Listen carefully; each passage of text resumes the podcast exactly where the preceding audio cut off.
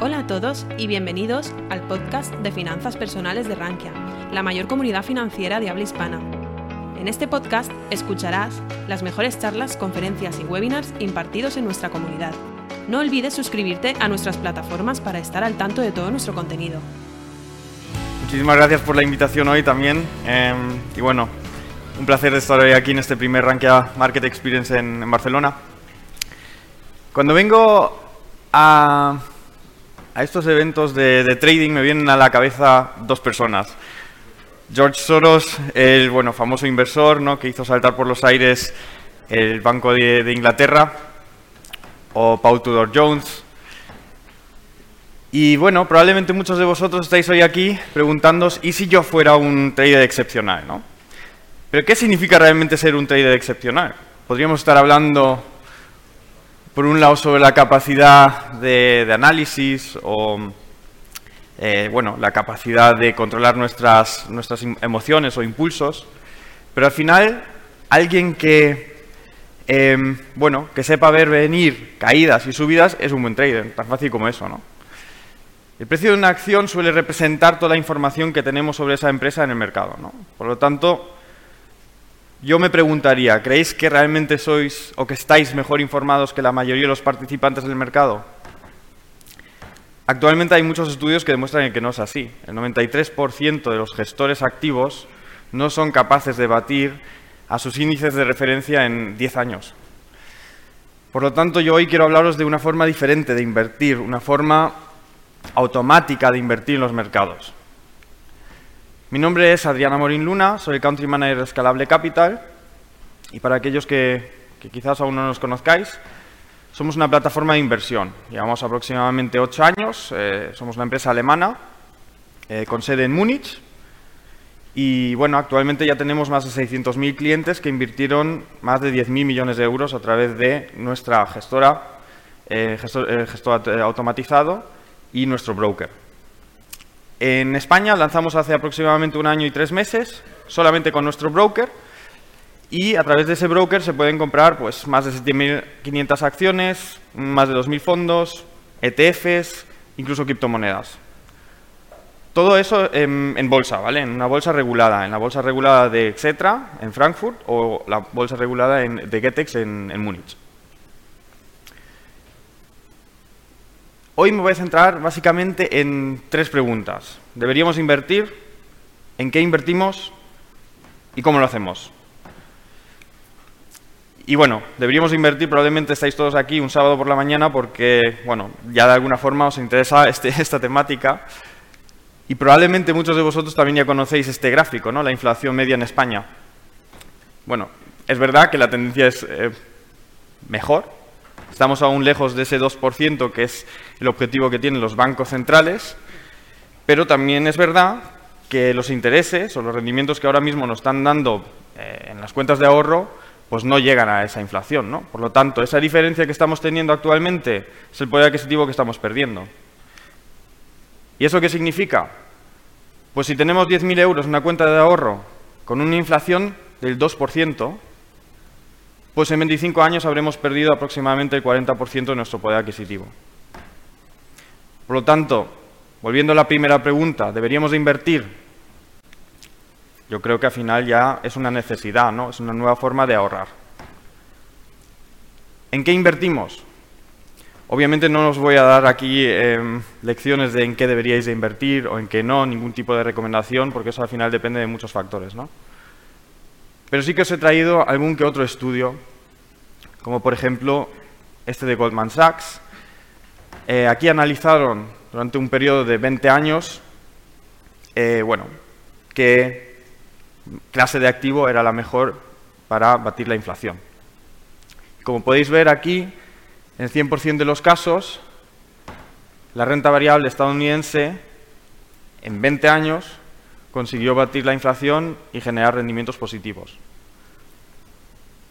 La segunda clase de activos mejor para batir la inflación, el sector inmobiliario. También bastante interesante, ¿no? Siendo España pues, uno de los países que más eh, bueno, eh, se centra también en comprar inmobiliarias. Aquí tenemos un estudio bastante similar de JustETF, un buscador de, de ETFs. Aquí analizaron el, el MSCI World durante un trayecto de 50 años, de 1971 a 2021. Y bueno, aquí podéis ver por un lado los peores resultados, o sea, dependiendo cuándo invertís, en el peor momento, digamos, y en los mejores resultados. Y lo que podemos ver es que tras 14 años invertidos en el MSCI World, en MSCI World estamos invirtiendo en más de 1.500 empresas de 23 países eh, desarrollados, pues conseguimos unos rendimientos eh, reales. ¿no? Si permanecemos invertidos durante 50 años, nuestro rendimiento medio será del 9%. Por lo tanto, aquí otra vez más, ¿no? la renta variable, inversión a largo plazo, pues puede realmente traernos unos, buenos resultados. Y no solamente es importante em, responder a la pregunta en qué queremos invertir, renta variable, renta fija, etcétera, sino que también las comisiones. Y aquí os traje em, bueno, una simulación que hicimos en Escalable Capital, donde analizamos con un rendimiento del 7% anual eh, lo que significaría una comisión del 0,2% frente a una comisión del 2%. Y lo que podéis ver es que tras 40 años, con una comisión del 2%, habréis perdido aproximadamente el 50% de vuestro rendimiento. Un 2% es lo que en muchos casos mm, pagamos por determinados fondos. Un ETF, por ejemplo, os puede llegar a costar pues, entre 20 puntos básicos, 30 puntos básicos, 40 puntos básicos, ¿no? dependiendo qué ETF elegís. Por un lado tenemos las comisiones del producto que elijamos y luego por otro lado tenemos también las comisiones del, broker. Un banco tradicional os puede estar cobrando para una operación de 1.000 euros, bueno, de media quizás 10 euros, dependiendo qué banco. Obviamente hay bancos que están cobrando también comisiones más altas. Un broker establecido, pues bueno, quizás algo menos. Un neo broker, como en el caso de Scalable Capital, la comisión es de 99 céntimos. O sea, independientemente del tamaño de la operación, de la transacción que hagáis, vais a pagar 99 céntimos por esa operación.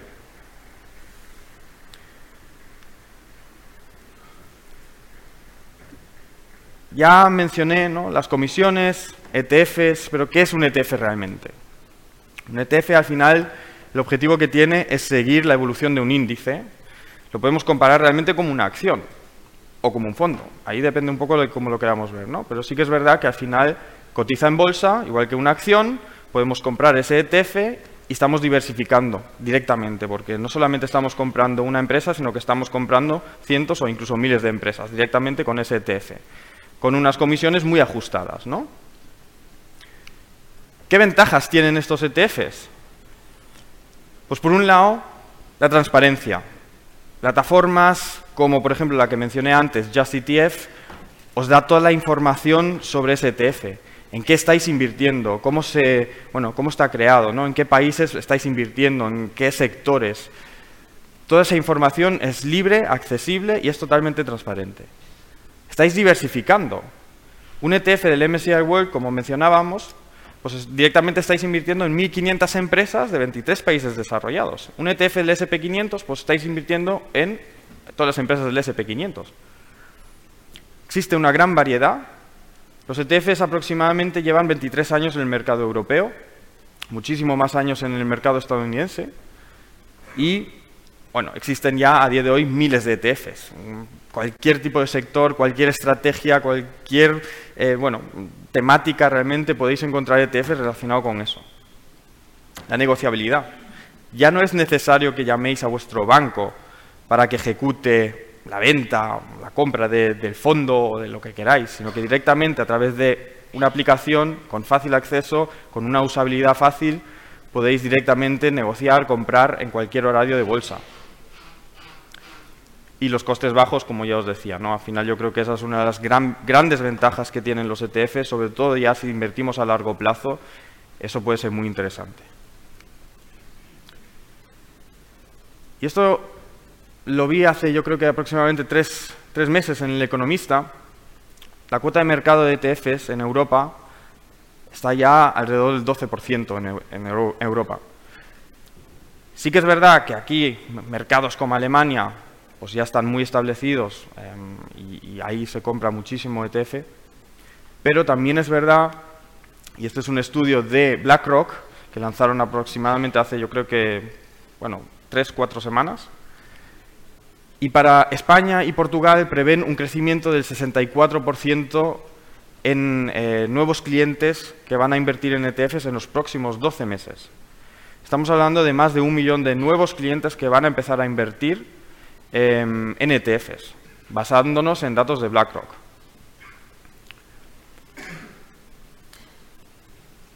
Centrándonos ya en la tercera pregunta, ¿cómo lo hacemos? Ya hemos respondido si deberíamos de invertir. Em, hemos respondido en, en qué, y ahora la tercera pregunta ya sería cómo lo podemos hacer. En Escalable Capital tenemos básicamente dos opciones. Como os decía, eh, nosotros directamente em, ejecutamos la compra en Getex, en la bolsa de Múnich, una bolsa regulada de Múnich, o en, en Xetra, en Frankfurt. Tenéis la opción de ejecutar operaciones individuales a través del botón de comprar y en ese caso vais a pagar 99 céntimos por operación, independientemente del volumen. Ya sea una acción de Tesla, de Nvidia, de Amazon, de Apple, 99 céntimos. Si estáis operando con ETFs y elegís un ETF de Xtrackers, iShares, Invesco, eh, para operaciones mayores a 250 euros, no vais a pagar ni siquiera esos 99 céntimos. Y luego tenemos los planes de inversión, o también los llamamos en muchos casos planes de ahorro, pagos recurrentes, y esos no tienen absolutamente ningún coste.